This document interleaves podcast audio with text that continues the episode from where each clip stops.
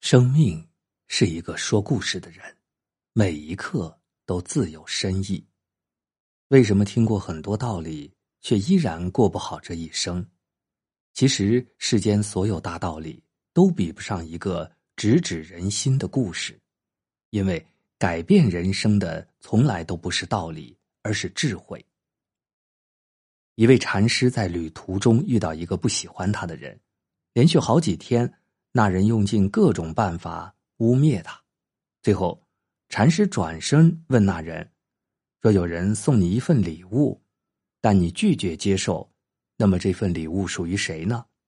那人回答：“当然是属于原本送礼的那个人。”禅师笑着说：“没错，如果我不接受你的谩骂，那你就是在骂自己。”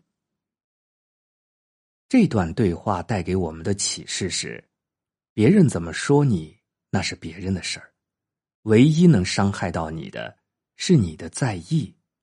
有人刻薄的嘲讽你，你就马上尖酸的回击他；有人无理的看不起你，你就马上轻蔑的鄙视他。